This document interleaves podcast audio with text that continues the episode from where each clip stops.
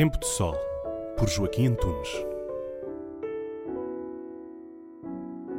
Dizia-me um amigo que visitou o Japão e passeou pelas cidades de Tóquio e Osaka que admirou as boas maneiras da população.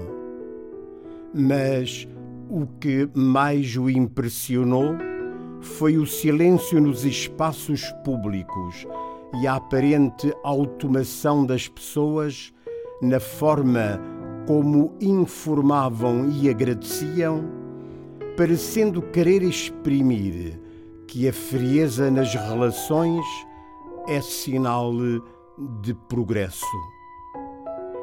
Ora, tal procedimento faz perder os genuínos sentimentos humanos, a boa disposição e o sorriso acolhedor.